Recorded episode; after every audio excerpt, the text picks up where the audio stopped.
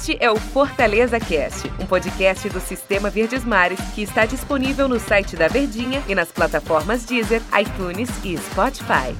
Turma boa, um abraço para todos vocês, sejam bem-vindos a mais um episódio aqui do nosso Fortaleza Cast. Já deu até para perceber na minha saudação inicial de que o assunto é bom, de que o momento é legal para a gente comentar sobre uma grande vitória do time do Fortaleza, uma espetacular vitória do time do Fortaleza sobre o Vasco espetacular pelo resultado, pela atuação que foi muito boa também e pelo conjunto da obra, pelo momento, né, quem era o adversário e como estão essas duas equipes na tabela de classificação. Mas para nos auxiliar, para me ajudar aqui a contar essa história de como foi a vitória tricolor, muito prazer, eu sou o Antero Neto.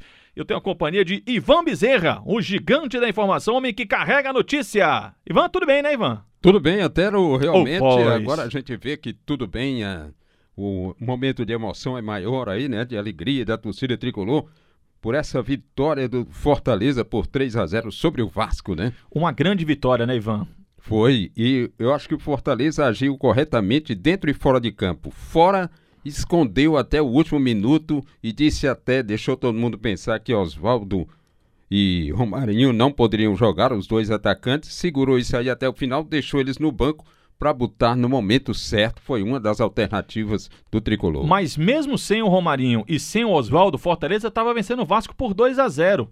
Fortaleza teve no primeiro tempo, ele matou o Vasco no primeiro tempo. Ele fez um gol 7 e depois fez um gol no finalzinho do primeiro tempo.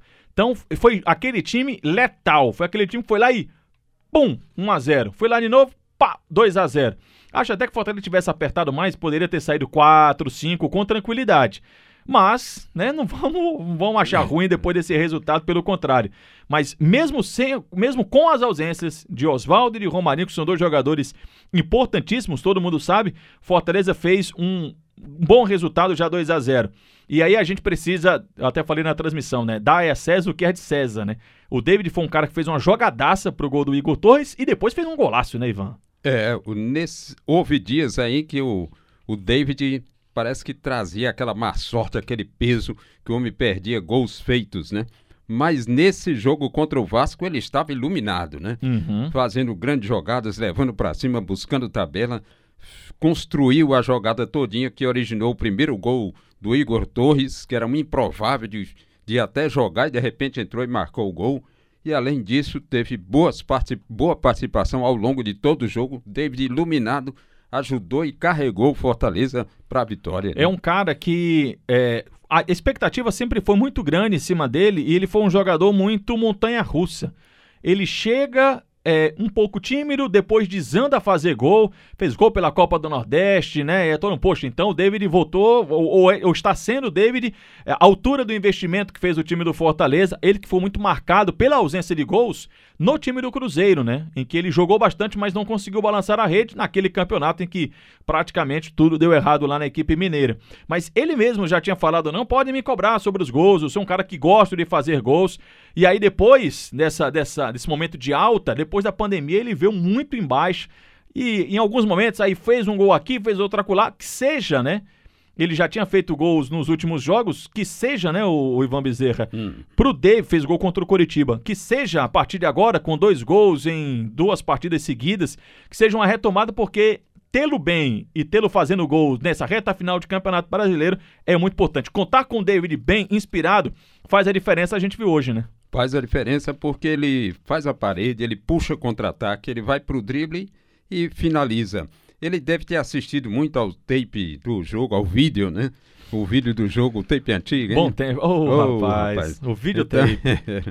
então ele viu muito o vídeo do, dos 3 a 1 frente ao Coritiba, quando ele entrou e perdeu o gol chutando em cima do goleiro. Dessa vez, quando ele entrou que o goleiro se aproximou, ele deu uma cavadinha.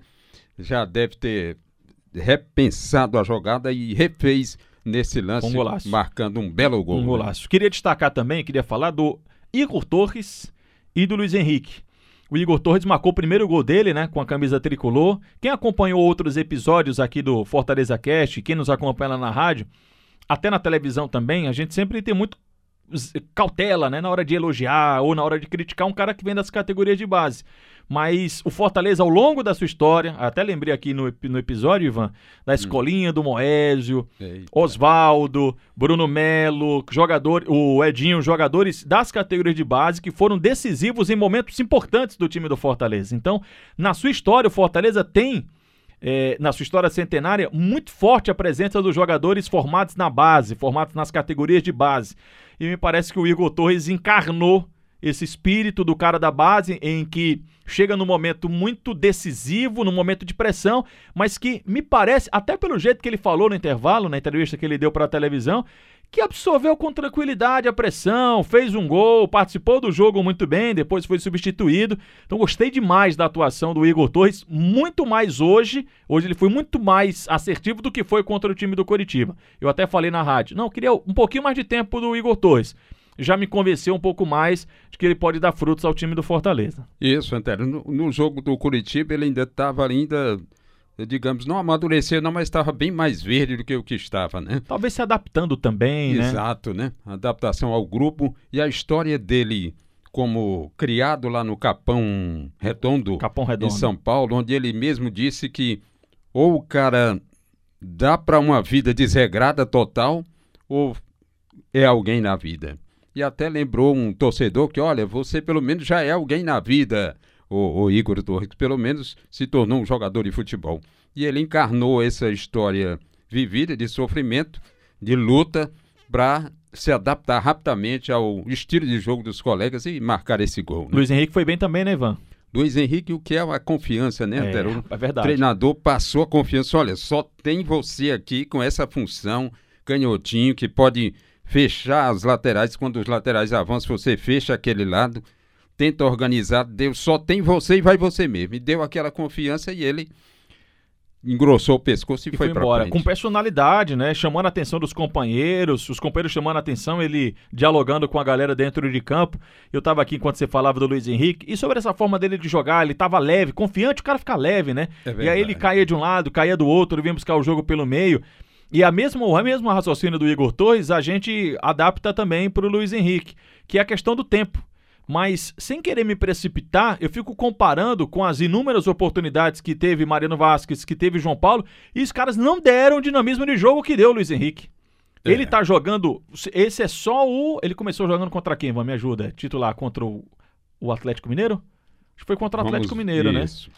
Então esse é isso. só o terceiro jogo do Luiz Henrique como, como titular, na função isso. dele. Porque ele já jogou no Fortaleza como lateral. Então, na função dele, é só o terceiro jogo. E ele conseguiu dar um dinamismo muito bom ao time do Fortaleza ali no meio de campo. Caindo de um lado, caindo para o outro, com personalidade.